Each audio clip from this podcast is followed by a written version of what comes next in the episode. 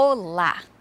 Como muitos já sabem que acompanham aqui os Papos de Mulherzinha pelo Saula Terra PC, pelo nosso canal, sabe que meu pai cuida de orquídeas, né, orquidófilo, que minha mãe também é apaixonada por plantinhas e que eu nunca tive mão pra, para plantinhas.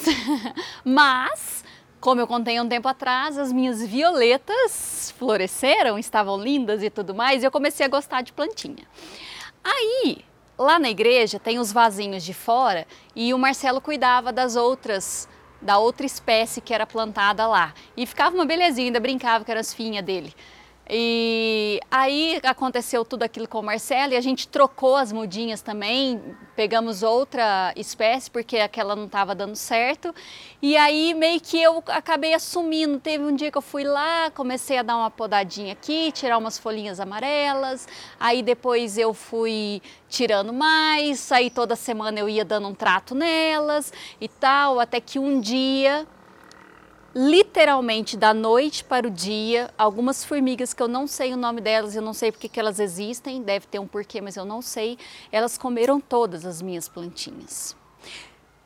Tava folhinha para tudo quanto é lado, da noite, gente, de verdade, da noite para o dia, ficou só o caulinho delas assim, ó, maior tristeza, uma coisa assim muito triste. Mandei foto pro, pro Jaime, pro amigo do Marcelo que plantou para nós, ele, é, ele cuida de jardins. Aí ele falou assim: Ih, Thelma, do jeito que tá aí, foi a formiga tal e não vai ter jeito. Mas aí eu, com a minha fé sobrenatural, fui cuidando delas e falei assim: não, vamos, vamos ver às vezes dá certo. E não é que elas brotaram, e não é que as folhinhas apareceram. E aí eu fui tomando gosto por aquilo, e aí começaram a aparecer uns bichinhos. Eu cheguei para minha mãe, que ama plantinhas, né? E falei: "Mãe, apareceram uns bichinhos assim, assim assado, branquinhos e tal". Ela falou assim: "Ah, é tal. Ah, vou arrumar um, um veneninho para você colocar lá que é para esses bichinhos". Eu falei assim: "Tá bom".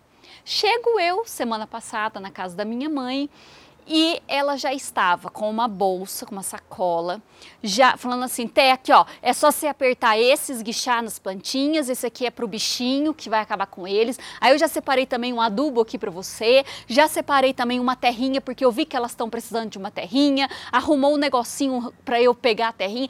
Não, ela me deu tudo ali de jardinagem e eu fiquei super empolgada. Até perdi a hora na quinta-feira para fazer as coisas, porque eu fiquei muito intertida com as florzinhas. E o que eu quero falar disso tudo com você, o que eu aprendi com a minha mãe, coisa que eu não fazia. Quando a gente gosta de alguma coisa, normalmente a tendência nossa é já ir fazer, entendeu? Eu gosto de algumas coisas, aí eu não fico pedindo para outras pessoas fazerem ou compartilhando, repartindo e tal. Tipo assim, eu vou e faço, entendeu? Que eu gosto. E a minha mãe, ela poderia ter falado assim: Té, eu vou lá e cuido das plantinhas. Mas ela, com muita sabedoria, ela preparou tudo que eu precisava para cuidar, deu nas minhas mãos e falou: vai e cuida. Ou seja, algo que ela é apaixonada em fazer, ela me deu todos os recursos necessários para que eu faça e me apaixone também. Eu achei isso fantástico e aprendi com isso. Você pode compartilhar com as pessoas, não fazendo por elas, mas dando todos os recursos, ensinando, dando as dicas para que elas se apaixonem pelas mesmas coisas que vocês. Olha que legal isso! E assim a gente pode compartilhar mais, a gente pode trocar mais ideias, a gente pode trocar experiências e com certeza o nosso relacionamento vai ser muito melhor. A nossa vida vai ficar mais legal com pessoas com afinidades com a gente, fazendo as mesmas coisas ali. Então, aquele velho ditado, né, não dá o peixe dá a vara, é exatamente isso.